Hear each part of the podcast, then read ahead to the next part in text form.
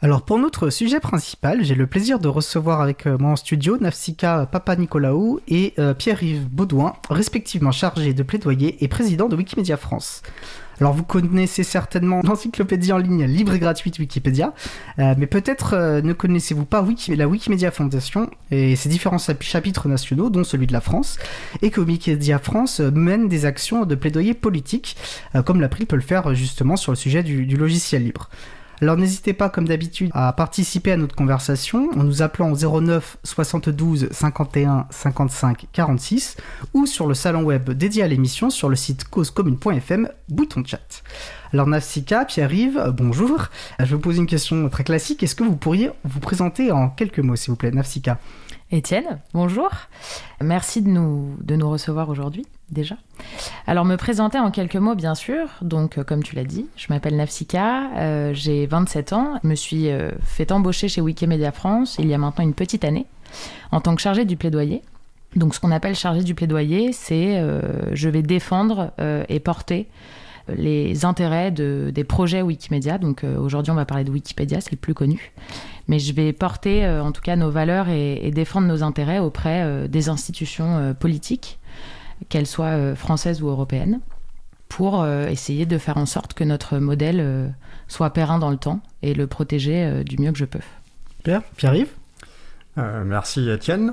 Je suis l'actuel président de, Wikimedia France, donc du côté des bénévoles, euh, et je baigne dans, Wikipédia, dans le mouvement Wikimedia depuis très longtemps, depuis 2004. Euh, j'ai commencé à contribuer à cette époque-là, et ces dernières années, j'ai souhaité développer les relations institutionnelles, les relations publiques avec les, pouvoirs publics, et notamment pour pas laisser les, fameux big tech ou GAFAM monopoliser la parole durant ces réunions, et je souhaite que d'autres acteurs comme Quant ou, Wikipédia soient représentés. Parfait. Alors nous avons fait une émission et justement Pierre-Yves, tu, y avais participé hein, sur Wikipédia, sur la Wikimedia Foundation, alors en avril 2019. Donc bien sûr, on va, on va reparler un petit peu de Wikimedia, de Wikipédia, de comment, ça, comment vous fonctionnez. Mais si euh, les personnes euh, qui nous écoutent souhaitent creuser encore davantage euh, le sujet, voilà, vous pourrez retrouver bien sûr le podcast sur le site april.org. Alors justement, est-ce que vous pourriez nous rappeler en quelques mots voilà, ce qu'est la Wikimedia Foundation, ce qu'est Wikimedia France au sein de cette structure internationale, comment s'inscrit Wikipédia dans tout ça, voilà, comment ça fonctionne? Oui, euh, bah, je vais, je vais m'en charger. Donc tout d'abord, un, point sur, sur Wikipédia, le site que vous connaissez tous. Euh, contrairement aux autres euh, grands, grands sites web, grandes plateformes, comme on dit chez les, chez les pouvoirs publics, les gens qui rédigent le contenu sont en charge de quasiment tout. Ils assurent aussi la modération, euh, ils décident de la page d'accueil, ils décident des règles, ils décident de bannir euh, ou d'accepter les, rédacteurs, ils élaborent les, règles, voilà. Donc ils sont à peu près, euh, c'est une communauté autogérée qui est en charge de tout, avec les limites, ils n'ont pas de président, ils n'ont pas de porte-parole, ils n'ont pas de, de personnes qui répondent à la presse. Donc derrière, il y a évidemment un hébergeur, euh, comme tous les autres sites, mais qui n'a beaucoup, beaucoup moins de rôle que quand on est sur Facebook ou Twitter ou compagnie. Donc euh, l'hébergeur, qui est la Wikimedia Foundation, assure euh, bah, l'achat de serveurs, la location de la bande passante, euh, le développement du logiciel, c'est un logiciel libre qui fait fonctionner Wikipédia et qui peut être utilisé sur tout un tas de sites. Et en dernier acteur, il y a les... un réseau d'acteurs associatifs dont fait partie Wikimedia France. Pour le dire simplement, souvent je fais le parallèle avec la Société des Amis euh, du Louvre, du musée du Louvre, qui vient en aide au Louvre mais qui ne gère pas le Louvre. Ils achètent des œuvres d'art pour, pour le musée. Ce sont des passionnés. Donc nous, c'est pareil. Nous, nous, sommes des passionnés, des experts de Wikipédia en France. Euh, donc c'est pour ça qu'on fait un peu du, plaidoyer de relations institutionnelles, mais finalement on n'a aucune euh, légitimité. On n'est pas le porte-parole de la communauté et on n'est pas le porte-parole de l'hébergeur. D'accord. Tu souhaites apporter des, précisions, Sika? Non, je crois que tout a été dit. Euh, on sait que c'est une gouvernance très compliquée. En tout cas, c'est un organigramme pas facile à comprendre.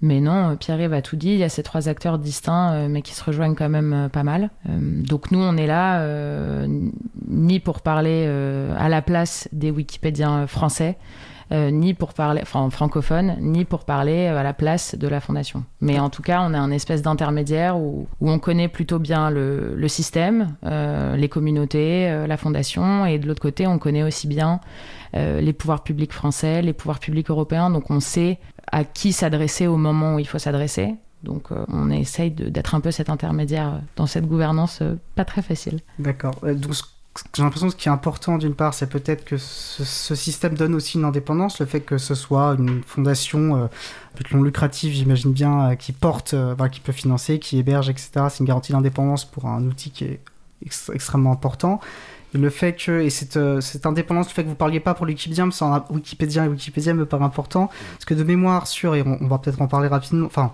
Wikimedia et avec Pierry, voilà, nous étions rencontrés euh, lors de nos actions euh, respectives contre, enfin, sur la directive, lors de la, des débats sur la directive droit d'auteur.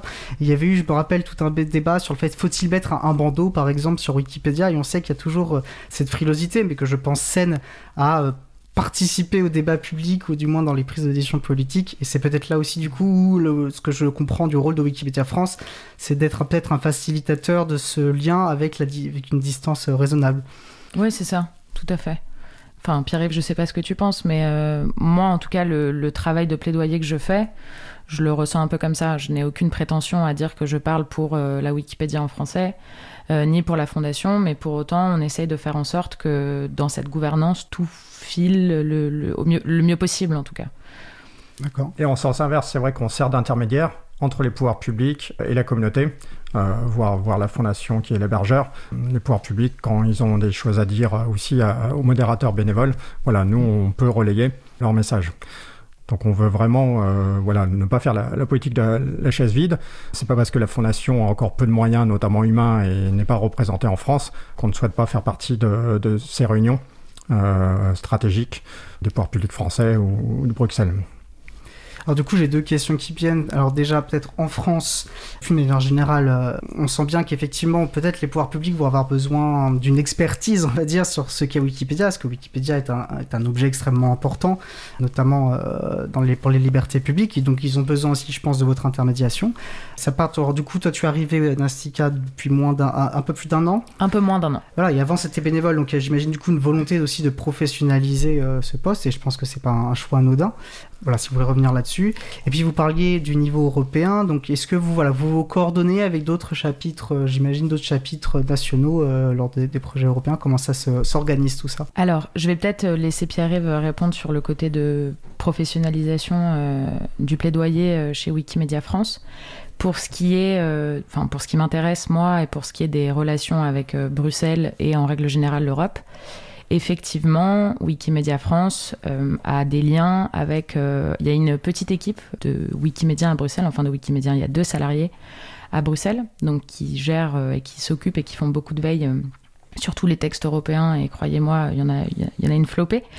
Mais c'est pas tout. On a aussi pas mal de relations avec d'autres affiliés européens, comme la Wikimedia allemande, Wikimedia Allemagne, il y a aussi Wikimedia Italie et Espagne. Donc on essaye de, au moins une fois par mois maintenant de se coordonner, euh, de s'appeler, de savoir ce qui se passe euh, en Espagne, en Italie, en France, euh, en Allemagne, à Bruxelles, pour justement coordonner au mieux nos actions, qu'elles soient nationales ou européennes et ensuite pousser encore plus nos messages. Mais en tout cas, pour ce qui, en tout cas moi, en ce qui me concerne, j'ai un lien quasi quotidien avec ces deux personnes à Bruxelles, mes deux homologues à Bruxelles, euh, qui m'aident beaucoup justement sur euh, des sujets qu'on verra un peu plus tard euh, au niveau européen, qui se répercutent beaucoup en France.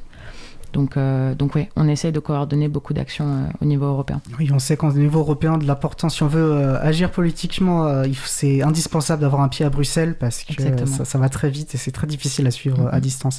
Pierre-Yves?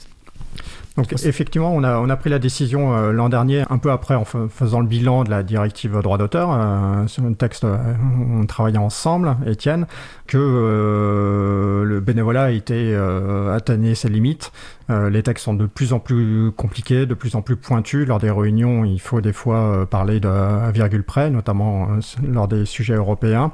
C'est extrêmement chronophage et qu'il nous manquait tout simplement des compétences là-dessus, juridiques. Comme on a pu voir la, première présentation de Nomi, c'est hyper, compliqué, hyper spécifique cette thématique. Et donc les, gens qui viennent de l'encyclopédie n'ont pas forcément ces, qualités.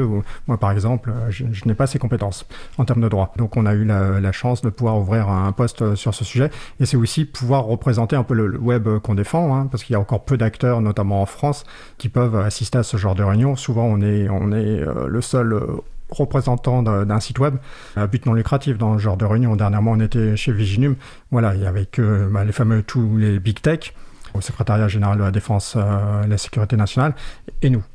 Viginium, c'était quoi? C'était une rencontre sur la, sécurité des sites web? Voilà, c'est ceux qui veulent lutter contre les ingérences étrangères, notamment afin de protéger les, prochaines élections présidentielles françaises. je pense qu'on va revenir là-dessus. alors, une question du, salon pour, toi, Afsika. Quelle est ta formation se demande Marguerite Ma formation. Alors, j'ai commencé, je suis juriste en fait. J'ai le statut de juriste, donc euh, j'ai fait mes études de droit à la Sorbonne. J'avais commencé par une double licence euh, droit Sciences Po. Et puis j'ai fait un master euh, de droit international.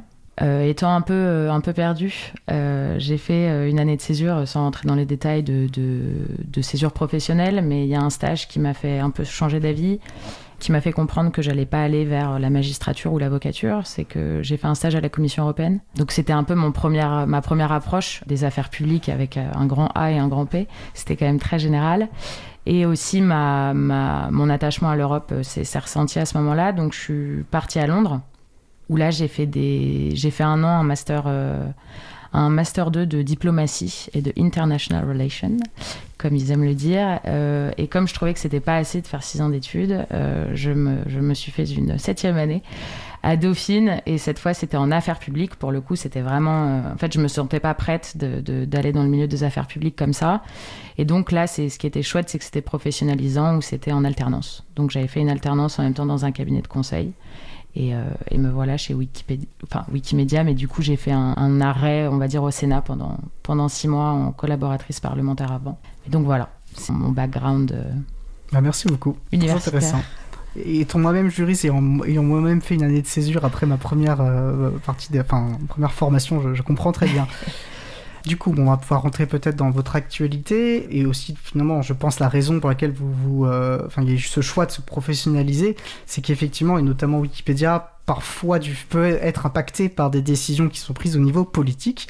Et là, en plus, en ce moment, il y a une, enfin, depuis plusieurs années même, hein, puis la directive droit d'auteur qu'on a plusieurs fois mentionnée en était un exemple fort. On sent que les pouvoirs publics euh, ont davantage de vérité de réguler ce qui se passe sur les réseaux et puis euh, de contrôler, de plus contrôler les usages avec une tendance euh, à la remise en cause d'un principe, alors qui date pour le coup du début des années 2000, et qui consiste à faire la distinction entre les éditeurs de contenu, qui sont eux responsables par définition euh, de ce qu'ils publient, et puis les hébergeurs qui eux sont responsables uniquement des contenus manifestement illicites qu'ils hébergent euh, si on leur signale.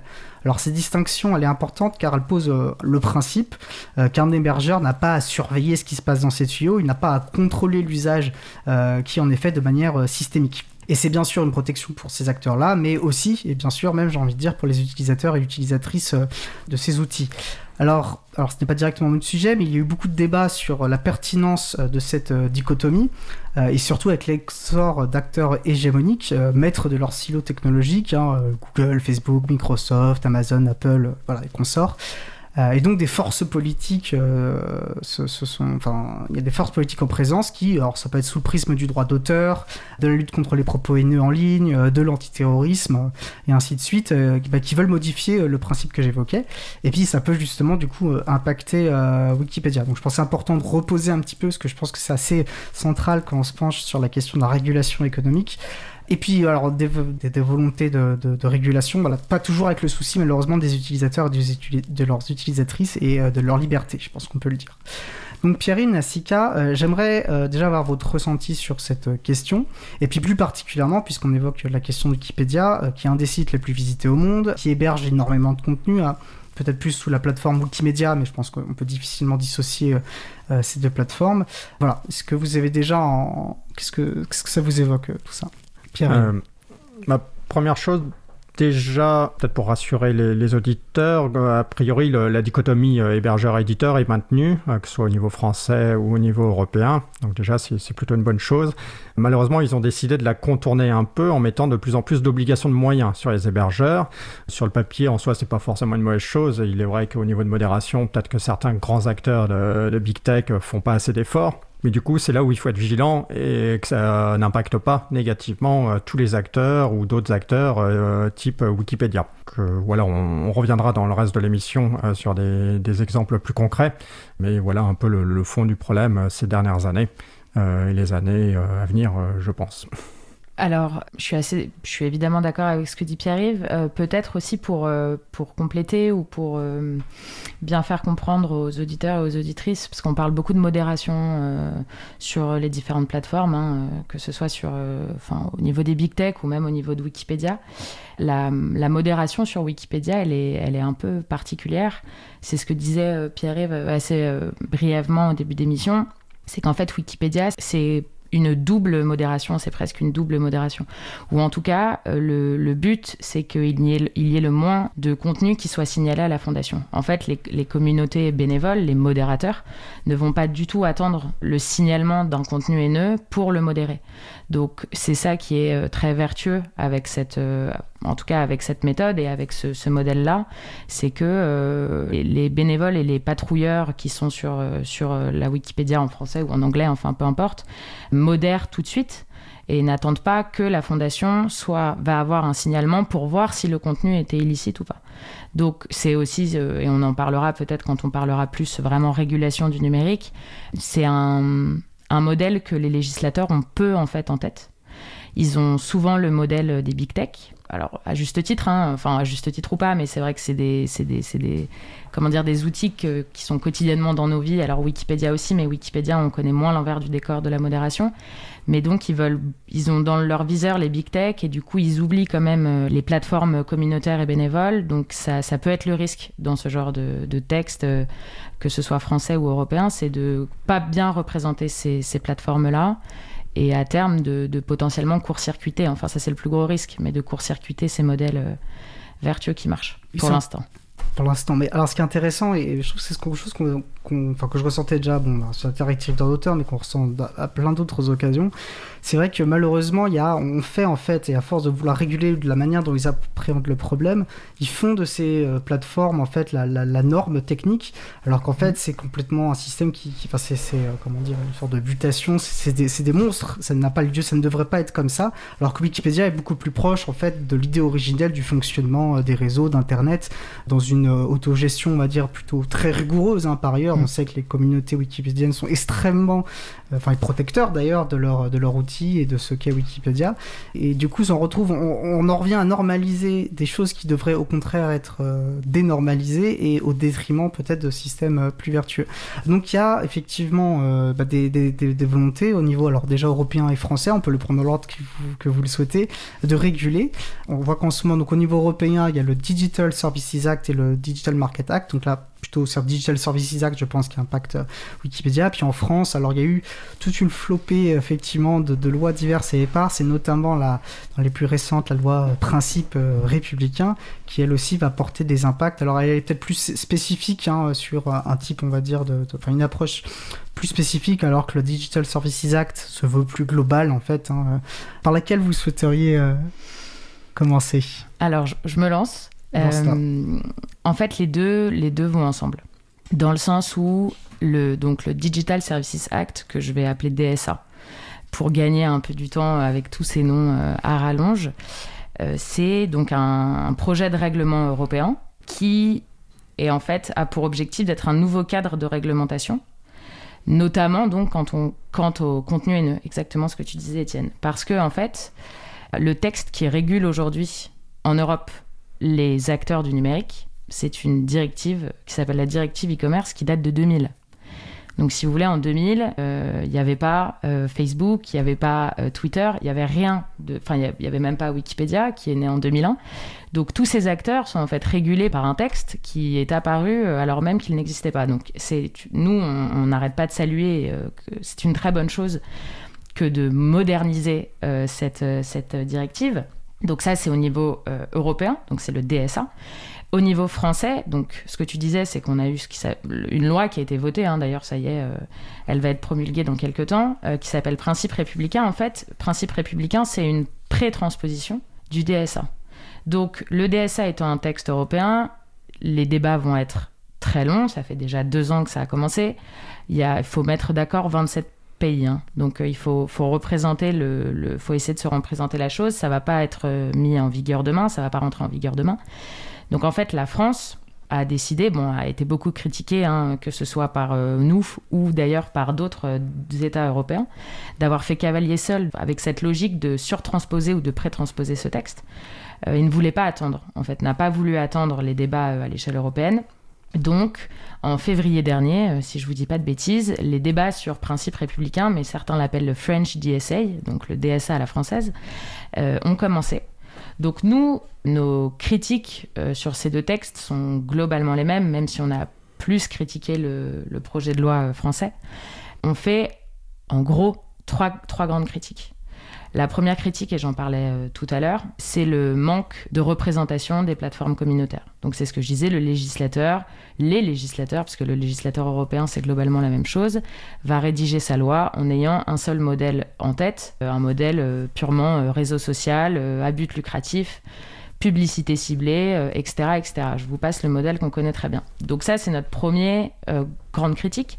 C'est toujours de marteler ce message que le web, c'est quand même quelque chose qui est où il y a un tas d'acteurs diversifiés. Alors oui, euh, il y a 4-5 mastodontes euh, qui sont en train de tout dévorer, mais pour autant, euh, il y a d'autres modèles et il ne faut pas les oublier. Donc ça, c'est notre premier gros red flag, signal d'alarme qu'on essaye toujours de, dire aux parlementaires, aux politiques, à, toutes les institutions qu'on voit.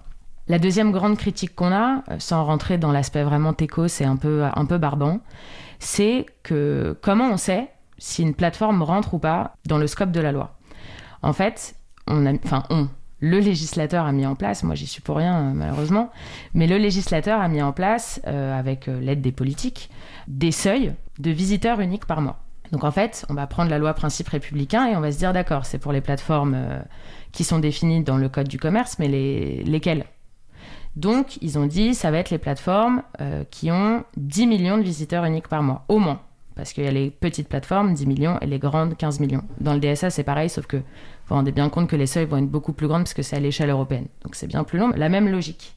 Donc en fait, nous, Wikipédia en France, c'est 30 millions de visiteurs uniques par mois. C'est en gros un Français sur deux qui va sur Wikipédia. Donc on explose ces seuils. On fait partie des très grandes plateformes, donc de celles qui vont devoir répondre aux plus d'obligations de moyens.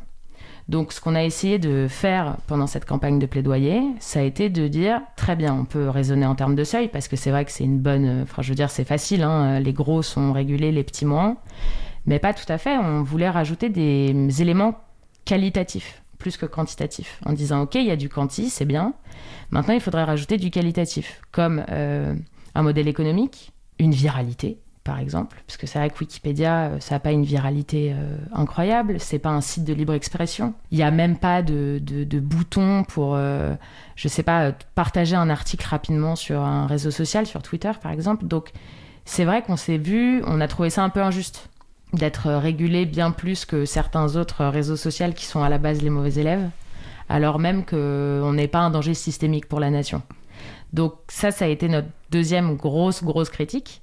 Et la troisième grande critique, et j'arrête de vous embêter, c'est plus au niveau du DSA pour le coup, donc au niveau européen. Ça, alors il y a eu il y avait eu ces débats pendant la loi Avia euh, il y a quelques années. Avia, donc le, dont le but était de, légiférer sur les contenus et qui a été heureusement largement censuré par le Conseil constitutionnel. Exactement. Et donc là, pour le DSA, euh, la présidence slovène a déposé des amendements euh, il y a quelques jours donc c'était comme la loi Avia, c'était de mettre des délais euh, pour que les contenus haineux soient supprimés, retirés, donc 24 à 48 heures.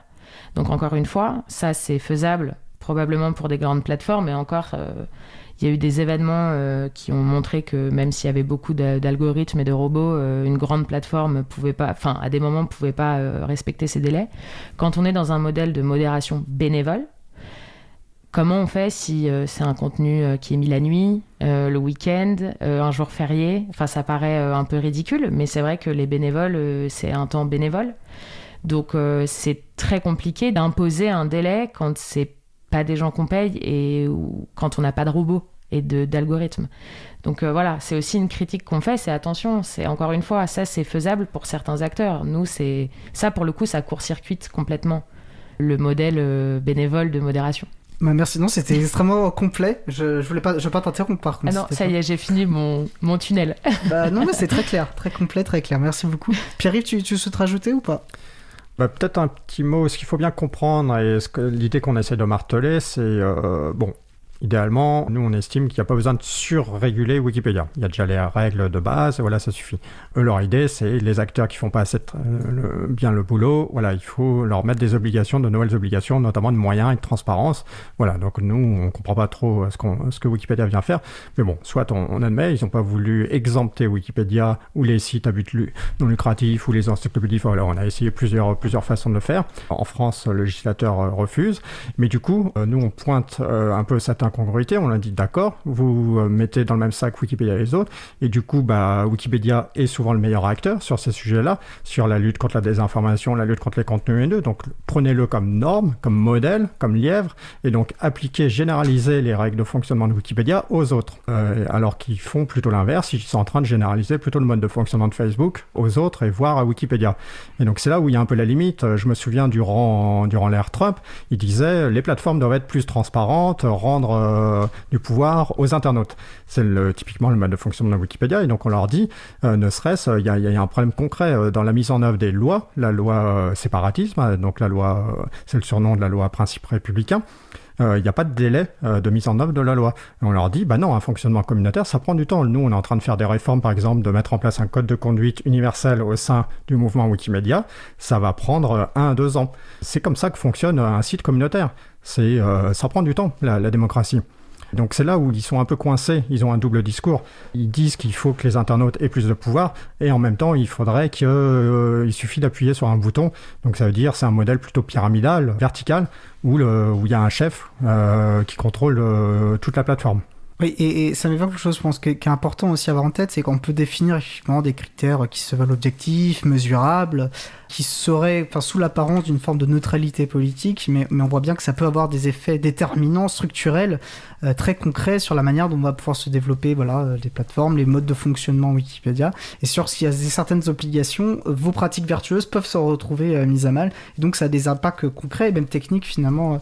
Alors avant qu'on fasse la pause, puisque tu parlais vraiment de la représentativité, enfin de faire entendre aussi la voix des, des utilisateurs, quel est le, poids politique de Wikipédia, de Wikimedia Comment vous êtes reçu? Vous allez soulever tous ces red flags, ces, toutes ces alertes. Est-ce que vous êtes entendu? Est-ce que vous vous sentez entendu? Est-ce que vous voilà comment est-ce que voilà Wikipédia a de fait, je pense, une notoriété, un poids symbolique.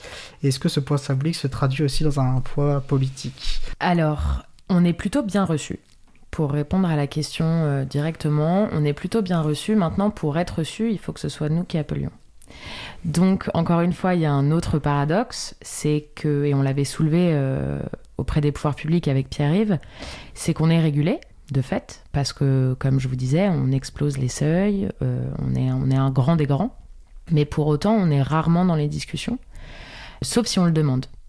Donc, on a fait euh, à peu près le tour de Paris hein, depuis, depuis mon arrivée, on a rencontré beaucoup, beaucoup de gens. Donc, effectivement, on est un peu comment dire, du bon côté de la barrière. Quand on arrive et qu'on dit qu'on est chargé de plaidoyer pour Wikipédia, c'est probablement plus facile euh, d'être reçu que si on est chargé de plaidoyer pour euh, une autre plateforme, euh, une autre big tech. Donc à ce niveau-là, ça va. Mais c'est vrai que on a dû, pour ce projet de loi principe républicain, alors qu'on faisait en plus partie des grosses plateformes, donc qui avaient les, les doubles d'obligations, en tout cas deux fois plus d'obligations et les plus grandes. On a dû, pour se faire auditionner, appeler Pareil pour les parlementaires. Alors, la plupart des gens connaissent Wikipédia sans vraiment connaître Wikipédia. Hein. C'est, on le connaît tous, mais on ne sait pas vraiment qui y a derrière et comment ça fonctionne bon, même si on est très bien reçu, in fine, on n'a pas eu gain de cause. Donc, donc on sentait quand même qu'on avait, comme ce que disait Pierre-Yves, demandé une exemption euh, totale. Et puis après, on essayait de jouer sur autre chose. Ça n'a pas marché. Il y avait, on sentait aussi une volonté euh, française, euh, en tout cas du gouvernement français, de, de se montrer en, exemple. En tout cas, quand ils ont fait cavalier seul avec, avec cette loi. Et ils n'étaient pas prêts à faire des, des, exceptions pour, pour certains acteurs. Donc il y a aussi un gros paradoxe à ce niveau-là qu'on essaye de mettre à mal, mais franchement, c'est pas, c'est pas toujours facile. J'imagine, merci beaucoup. Je vous propose de faire une pause musicale pour qu'on puisse un peu euh, s'aérer euh, le cerveau. Euh, nous allons donc écouter Drôle de cadence par Zincaro. On se retrouve juste après. Une belle journée à vous à l'écoute de Cause Commune, la voix des possibles.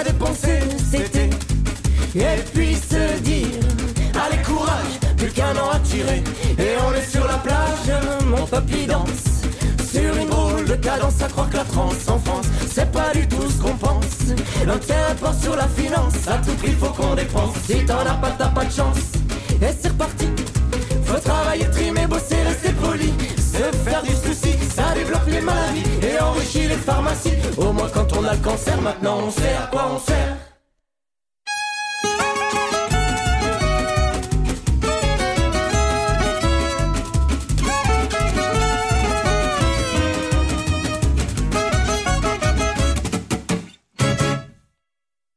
Nous venons d'écouter Drôle de cadence par Zincaro, disponible sous licence libre Creative Commons Attribution CC BY 3.0. Retrouvez toutes les musiques diffusées au cours des émissions sur causecommune.fm et sur april.org. Libre à vous, libre à vous, libre à vous. L'émission de l'April sur les libertés informatiques. Chaque mardi, de 15h30 à 17h sur Radio Cause Commune, puis en podcast. Je suis Étienne Gonu de l'April et nous échangeons avec Pierre-Yves Baudouin, président de Wikimedia France, et Nafsika Papanicolaou, excuse-moi, chargé de plaidoyer de l'association. N'hésitez pas à participer à notre conversation au 09 72 51 55 46 ou sur le salon web dédié à l'émission sur le site causecommune.fm, bouton chat. Alors avant la pause, nous avons évoqué euh, la grille de lecture de Wikimedia, leurs actions sur les questions de régulation du numérique. Et je vous propose de passer donc à un autre sujet qui est en fait très lié, hein, qui concerne tout particulièrement Wikipédia, la lutte contre la désinformation. Alors évidemment, avec les élections euh, qui se profilent, hein, puis dans un climat que je ne vais pas prendre la peine de qualifier ici, euh, le contrôle de l'information, la lutte contre la désinformation euh, apparaissent comme des enjeux politiques forts. En tout cas, ils sont beaucoup revendiqués. Alors évidemment, ce n'est pas qu'une question de politique publique ou de rapport de force politique. avant ça, en fait, je pense qu'on peut dire que c'est une question éthique ou politique dans le sens le plus noble du terme. Bah, c'est très important dans une démocratie particulièrement d'avoir accès à une information fiable, de qualité, complète, et puis sans restriction injuste. Et je pense que c'est là qu'intervient tout particulièrement Wikipédia et a un rôle social, à mon sens, très important. Et justement, bah, quelle est votre, analyse de ça? En quoi Wikipédia est-elle une source essentielle euh, de savoir et de connaissances et de diffusion du savoir et de la connaissance? Et comment ça fonctionne de ce point de vue-là? Mais ça dit sur le fonctionnement, vous l'avez déjà pas mal évoqué. Pierre-Yves? Oui, bah, avec mon regard un peu sur longue durée, c'est vrai qu'étonnamment, euh, les premières années, pendant longtemps, notamment en France, Wikipédia été très critiqué d'oser euh, donner la voix un peu au sans-voix, hein, ne, pas filtrer grâce au CV, grâce au nom, euh, tout ça. Donc on l'a payé assez, assez lourdement. Hein. On a été blacklisté, mis de côté, très critiqué. Et puis le hasard du, du calendrier hein, de la création, il faut se remettre dans le contexte de 2001. 2001, c'est l'année où débarque la télé-réalité, hein, le fameux Love Story en France, et Wikipédia et les deux étaient vus, oui, comme une attaque contre euh, une indigence culturelle. Mais euh, ces dernières années, paradoxalement, Wikipédia euh, s'en sort plutôt bien, et c'est plutôt le, reste du web, en tout cas, enfin les, grandes plateformes, qui montrent plutôt leurs limites. Et donc on fait appel notamment à Wikipédia pour la lutte contre la désinformation, contre les contenus haineux, et donc on salue la modération. Et donc on peut et être gigantesque en termes d'audience, donc comme l'a rappelé Nafsika, c'est un Français sur deux qui le consulte chaque mois. Et dans le monde, c'est à peu près pareil, en tout cas dans le monde occidental. Wikipédia reste encore à développer dans les pays du Sud. Globalement aussi Internet hein, reste à développer dans les pays euh, en développement. Et donc voilà, c'est vrai que la désinformation qui est massive euh, ces dernières années sur, sur le web, Wikipédia s'en sort plutôt bien grâce à son modèle communautaire et ses règles de fonctionnement qui sont plutôt inspirées du milieu universitaire. En fait, c'est assez classique, hein, les règles de fonctionnement de Wikipédia, contrairement à ce qu'on martèle là-dessus. Wikipédia n'a pas disrupté, comme on dit dans la Startup Nation. Mais sur d'autres aspects, c'est plus, plus disruptif. Oui, en fait, c'est le, le, principe. Mais je crois que les hyperliens, c'est le même principe, c'est qu'on cite les sources. Euh. Alors, tu parlais d'ailleurs de double sourçage. Je crois que Nafsika, tu mentionnais ce, ce terme. Ça, je pense que c'est un bon exemple de comment fonctionne euh, Wikipédia, peut-être. Alors, c'est ça. C'est euh, sur Wikipédia. Alors, on, on, dit qu'on peut écrire ce qu'on veut sur Wikipédia. C'est pas tout à fait vrai dans le sens où, quand on veut rédiger un article, il y, y, a des principes et des règles à suivre notamment euh, une neutralité de point de vue. Donc euh, on n'est pas là pour faire euh, la propagande de telle ou telle idée. Il faut aussi que ce soit une source secondaire. Donc ça peut pas être une théorie ou une thèse qui vient de sortir, par exemple. Il faut que. Y a, d'ailleurs pas mal de femmes et d'hommes politiques qui n'ont pas de. Enfin, c'est plutôt des députés en général, si je dis pas de bêtises, qui n'ont pas d'article Wikipédia parce qu'il n'y a pas eu assez d'articles sur eux de sources euh, médiatiques euh, un peu de confiance. Donc, on a déjà eu des questions de pourquoi Madame Intel ou Monsieur Intel n'a pas son article, mais parce que on peut pas faire des articles sur n'importe qui à partir du moment où on n'a pas assez de ressources. médiatiques pour justement sourcer, ça fait beaucoup le mot source, mais bon, c'est un peu ça.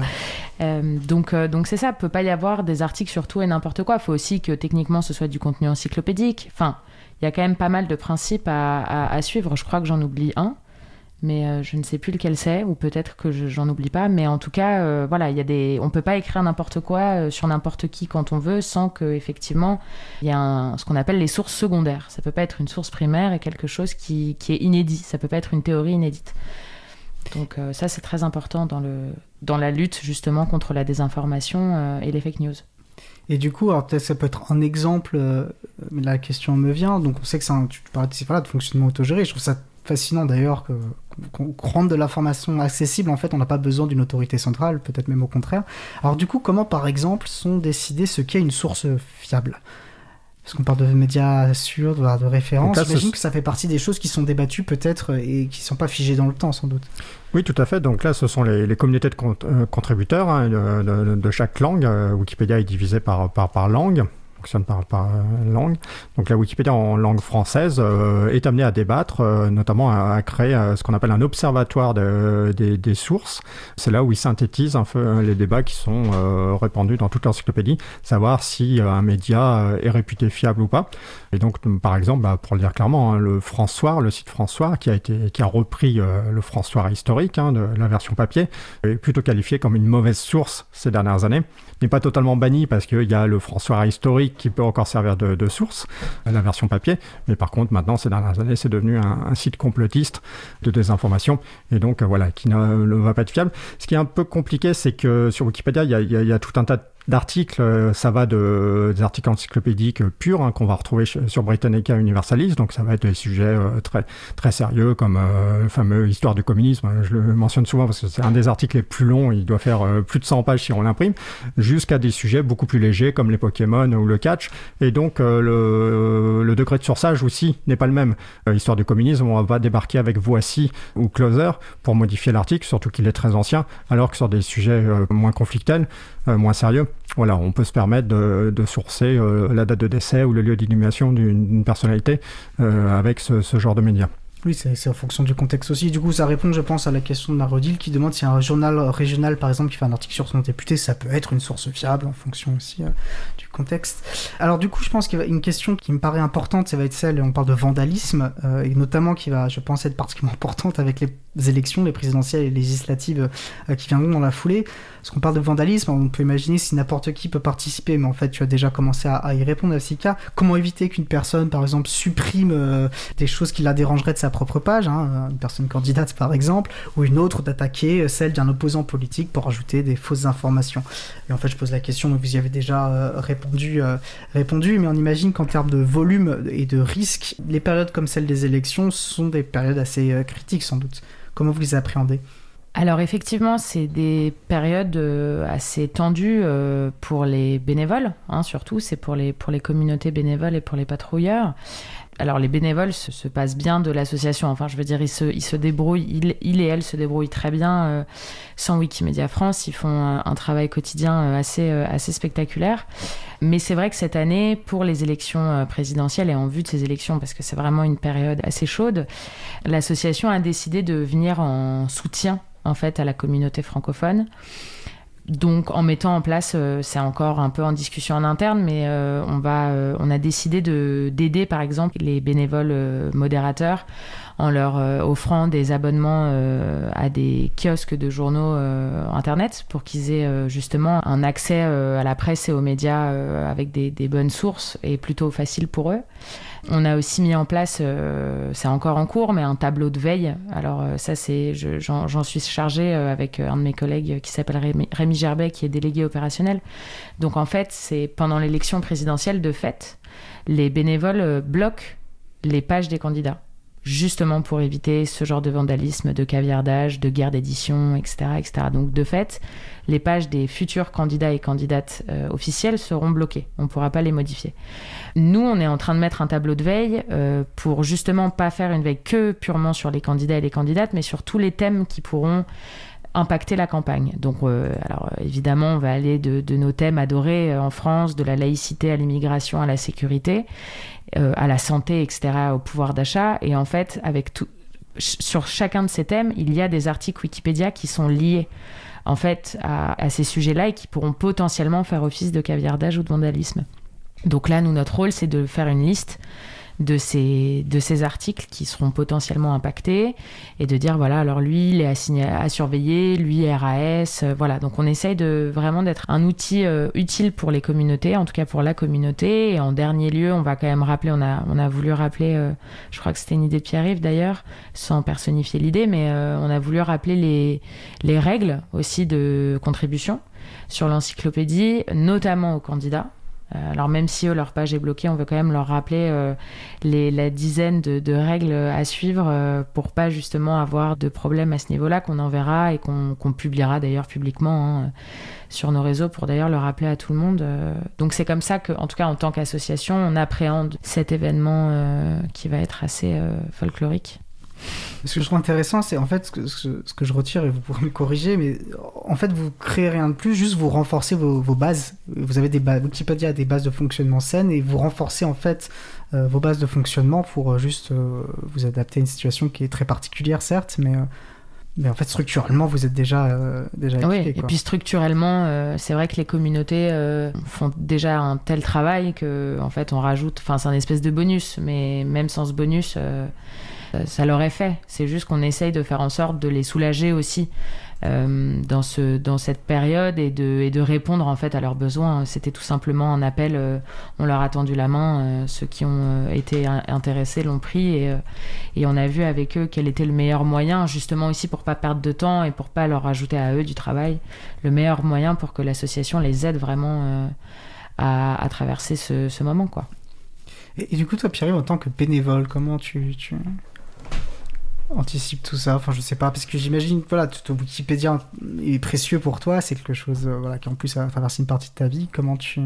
Bah, il, est vrai que globalement, euh, il n'y a pas besoin de, changer le mode de fonctionnement. On l'a vu durant le Covid, hein, les tout premiers mois de la pandémie, euh, le fameux tout premier confinement de, mars. Contrairement aux autres plateformes euh, qui criaient, qui alertaient sur le, problème de la modération humaine, Facebook et compagnie, n'y arrivaient pas et ont dû généraliser les, les robots. Wikipédia a tenu à un moment en plus très stratégique pour la société, hein, où le besoin en information était très prégnant. Hein. Même Wikipédia a vu un pic de trafic en, plus, hein, même si le trafic déjà est très haut. Euh, donc ça a été très visible et puis là il y avait un besoin d'informations fiables euh, dès qu'on touche à la santé, c'est quand même euh, hyper stratégique.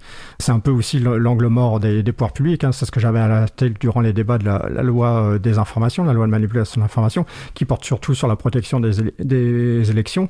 Alors ça c'est un bien aussi essentiel, mais encore plus essentiel j'ai l'impression pour, pour, les, pour les élus. Et donc ils avaient un peu mis de côté la santé, il y a d'autres sujets aussi très importants euh, donc c'est un peu dommage. Peut-être pour revenir, pour clarifier ce que, ce que venait de dire Nafsika, les, articles euh, concernant les candidats ne sont pas protégés par défaut. Euh, c'est juste à la suite de vandalisme, en fait. Mm. Donc, bien souvent, ça, ça dégénère. Donc, notamment, certaines grandes personnalités, comme le, chef de l'État, a déjà sa, fiche de, de protéger Et donc, si le, si le candidat, voilà, la restera protégé. mais c'est vrai que le, vandalisme est assez récurrent. Hein. Les soirs de match de foot, par exemple, c'est le BINS sur les biographies de joueurs ou d'arbitres. Euh, de foot. Ça fait euh, partie de l'exercice en fait du coup quoi. C'est une encyclopédie vivante et donc ça fait partie un petit peu. La démocratie, il y a des tensions dedans et c'est ça en fait. Mais il faut savoir le gérer euh, proprement quoi. Effectivement, c'est ce qu'on rappelle et en même temps on a un site aussi. On rappelle aussi aux internautes que Wikipédia est un commun et comme tout commun, il est fragile. Comme l'eau et l'air, il faut aussi protéger Wikipédia. Fort heureusement, tous les articles ne sont pas soumis à vandalisme. Hein. Moi, j'ai surveillé de près parce que je m'attendais à des dérapages l'article consacré au massacre du 17 octobre 61. Euh, Et fort heureusement, déjà j'étais étonné, il n'était pas protégé. Euh, donc c'est aussi, euh, je salue, bah, je salue les, citoyens. Hein. Ça montre que aussi qu'il n'y a pas besoin de barricader préventivement tout ce qu'on fait. On voit le reste de la société, on érige des murs, des barricades, des bancs anti-SDF, enfin voilà, contre toutes les personnes qu'on souhaite pas voir. Mais les gens ne réalisent pas que sur Wikipédia, il y a une infinité d'articles qui sont protégés. C'est moins d'un pour cent. Euh, c'est aussi à saluer. Et c'est peut-être, euh, ça peut peut-être faire réaliser sur un changement plus global qu'en faisant confiance aux gens, globalement ça fonctionne. Il faut quand même des gendarmes. Euh, Wikipédia n'est pas naïf là-dessus. Il y a énormément de modération. Il y a un fonctionnement assez strict hein, pour quiconque a essayé de faire n'importe quoi sur l'encyclopédie. Euh, mais voilà, euh, je pense qu'on pourrait trouver un juste milieu. Mais aussi, il faut, euh, faut peut-être que certaines personnes prennent conscience. Il y a même des, des fois des associations qui, se, par militantisme, se vantent de certains vandalismes. J'ai en tête Greenpeace France, qui j'avais dû rappeler à l'ordre sur Twitter. Donc chacun doit aussi protéger ce bien. Wikipédia a l'air très fort, très, très puissant. Mais un jour, euh, peut-être que les modérateurs, euh, qui sont des bénévoles, en auront marre de passer leur soirée ou leur week-end à nettoyer les, bêtises faites par d'autres. Et donc, ce, serait bien que tout le monde prenne conscience de ça, tout comme euh, on fait pas n'importe quoi dans la rue ou qu'on protège nos plages. donc, il faut aussi protéger notre, notre environnement numérique. Ah, super, merci beaucoup. Et en fait, enfin je pense qu'on peut dire l'autogestion, euh, c'est pas faire n'importe quoi, et au contraire, ça demande énormément de, rigueur. Et euh, j'en profite, oui, pour euh, saluer et vraiment envoyer tout mon amour à tous les, toutes ces personnes qui, qui font de Wikipédia ce qu'est Wikipédia. Et je pense que tu nous offres, sauf si vous voulez réagir encore sur ce sujet, mais une belle transition vers le dernier sujet qu'on souhaitait évoquer en quelques minutes, bah, les commandes numériques, puisque tu as évoqué ce terme, puisque tu l'as évoqué, à toi la responsabilité de, de définir ce qui c'est derrière un commun, un commun numérique. Alors sachant qu'il y a une infinité de définitions. Euh, euh, on ira vérifier sur la, page Wikipédia si on est d'accord. Et, euh, pourquoi, du coup, bah, pourquoi Wikimedia est un commun et comment Wikimedia s'inscrit dans cette mouvance? Pierre-Yves Oui. Alors, si vous me permettez, je vais lire une petite définition pour être sûr de ne pas me tromper. Donc un commun désigne une ressource produite ou entretenue collectivement par une communauté d'acteurs hétérogènes et gouvernée par des règles qui lui assurent un caractère collectif et partagé donc les, principaux communs numériques euh, qu'on a en tête, euh, évidemment, sont, vont être les logiciels libres, euh, Wikipédia et compagnie. L'idée euh, de base, euh, comme je le rappelais, Wikipédia n'est pas forcément révolutionnaire euh, sur tous ces aspects, mais dès le début, même avant Wikipédia, en fait, il faut bien, si on connaît un peu l'histoire, en fait, Wikipédia est le deuxième projet créé par les fondateurs, par Jimmy Wells et Larry Sanger, mais le tout premier projet s'appelait Nupedia, qui ressemblait très amplement à Britannica Universalis, mais la nouveauté, la toute première nouveauté euh, et un peu le facteur disruptif qu'ils ont voulu mettre en place, c'était la licence libre. Donc dès le départ, même s'ils ont copié-collé le fonctionnement d'une encyclopédie euh, universitaire, académique, où les gens étaient triés sur le volet pour euh, rédiger l'encyclopédie, ils avaient en tête quand même le partage des connaissances grâce, grâce aux licences libres dont ils avaient eu vent dans le monde du logiciel libre. Il n'y avait pas encore Creative Commons à, cette époque-là. Donc c'est très important aussi, et encore de nos jours, hein, ça, surprend un peu le législateur quand on leur dit qu'on a le droit d'utiliser le contenu, même d'en faire des livres, euh, même d'en faire n'importe quoi, des podcasts, tout ça. Euh, ça surprend encore beaucoup d'acteurs, ça les perturbe sur le fonctionnement notamment du modèle économique lié à la plateforme.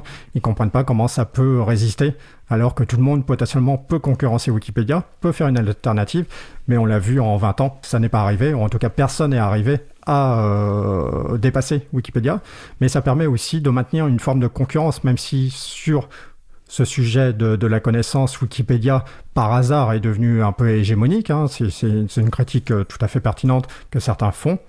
l'idée qu'on peut réutiliser le contenu, c'est-à-dire forquer Wikipédia du jour au lendemain, pousse aussi Wikipédia à se bouger les fesses, à innover constamment, à améliorer la modération, à trouver le juste milieu entre bien modérer et offrir du contenu de qualité notamment, euh, bah, là on sort un peu du sujet, mais c'est vrai qu'il y a des débats sur la place des, des femmes euh, sur, sur Wikipédia. Ça, ça vient un peu contradiction du mode de fonctionnement euh, du sourçage, donc en fait de refléter la société. Jusqu'à présent, Wikipédia fonctionnait comme ça, disant bah nous on part de, de, de sources admises, mais du coup ces sources admises sont ultra biaisées, et donc c'est pour ça qu'on arrive in fine à ce qui est moins de 20% des biographies consacrées aux femmes sur la Wikipédia francophone, et puis les, autres langues sont, sont à peu près au même, au même niveau. Donc voilà, je pense que cette, cette concurrence, finalement euh, entretenue grâce euh, aux licences libres, est une bonne chose et euh, évite que même un acteur aussi grand que le mouvement Wikimedia puisse de déraper et devenir hégémonique et avec tous les travers qu'on peut voir sur, chez d'autres d'autres grandes plateformes. Nefska, tu souhaitais réagir également? Alors peut-être ajouter deux choses sur la notion des communs et plus précisément celle des communs numériques. En fait, les communs numériques ont deux caractéristiques euh, nouvelles. La première, c'est que l'usage de la ressource par les uns ou les unes ne va pas limiter euh, les possibilités d'usage par les autres. Donc en fait, on va dire que c'est une ressource non rivale. Et la deuxième caractéristique, c'est de dire que sa préservation ne va pas passer par la réservation du droit d'usage à une communauté restreinte. Donc, on va dire que la ressource est non exclusive. Elle appartient à tout le monde, en fait, à personne et à tout le monde. Donc, le lien avec Wikipédia, c'est ça, c'est que Wikipédia, en gros, plus va y avoir de contributeurs, plus va y avoir d'informations, plus va y avoir de modération, etc., etc. Et en fait, plus il y a une communauté importante, plus le cercle va être vertueux. Donc, c'est pour ça qu'on dit que c'est une ressource non exclusive et non rivale c'est que plus les gens s'en servent, meilleur en fait est presque le service. Donc euh, ça, je trouvais ça important de, rajouter ça. Et peut-être de parler, mais peut-être que je te coupe l'herbe sous le pied, des pouvoirs publics. Allons-y. Justement, euh, à ce niveau-là, euh, on voit que les pouvoirs publics parlent de plus en plus de communs numériques, de protéger les communs numériques, etc. C'est devenu un peu quelque chose à la mode. Euh, comme on dit. Exactement. C'est ça. Donc euh, nous, en fait, on avait, euh, on avait parlé avec Éric Botorel, qui est un député LREM, la République en marche. Qu'on avait reçu dans, dans Libre vous pour nous parler de son rapport, euh, un bah, très bon rapport d'ailleurs sur l'ouverture des données. Et alors, on peut penser politiquement ce qu'on veut de lui, mais effectivement, sur ces questions-là, il, fait partie de ces députés qui ont une vraie connaissance euh, des sujets. Bah. Non, en fait, ça part de là, ça part euh, un peu de cette rencontre avec Éric Botorel pour parler justement de ce rapport sur l'état des lieux de la politique de la, de la donnée des codes sources en France. Et justement, il alertait sur la nécessité d'opter pour une politique d'ouverture. Donc on avait parlé de, tout ça avec lui. Et en fait, euh, ce rendez-vous, nous, avait aussi initié une, réflexion où on, se disait que avec, euh, il fallait quand même euh, parler à, d'autres personnes qu'Éric Botorel, qui était déjà très, qui avait une pensée très très poussée sur cette question et qui savait tout à fait de quoi il parlait. Donc, sans critiquer les ministères, on est quand même allé toquer à leur porte pour juste, alors notamment ministère de la transformation euh, public. Donc c'est Amélie de Montchalin, Madame Amélie de Montchalin. Donc on avait, parlé avec deux de ses conseillers justement sur euh, la notion des communs, euh, comment on peut développer les communs, notamment au niveau de l'administration.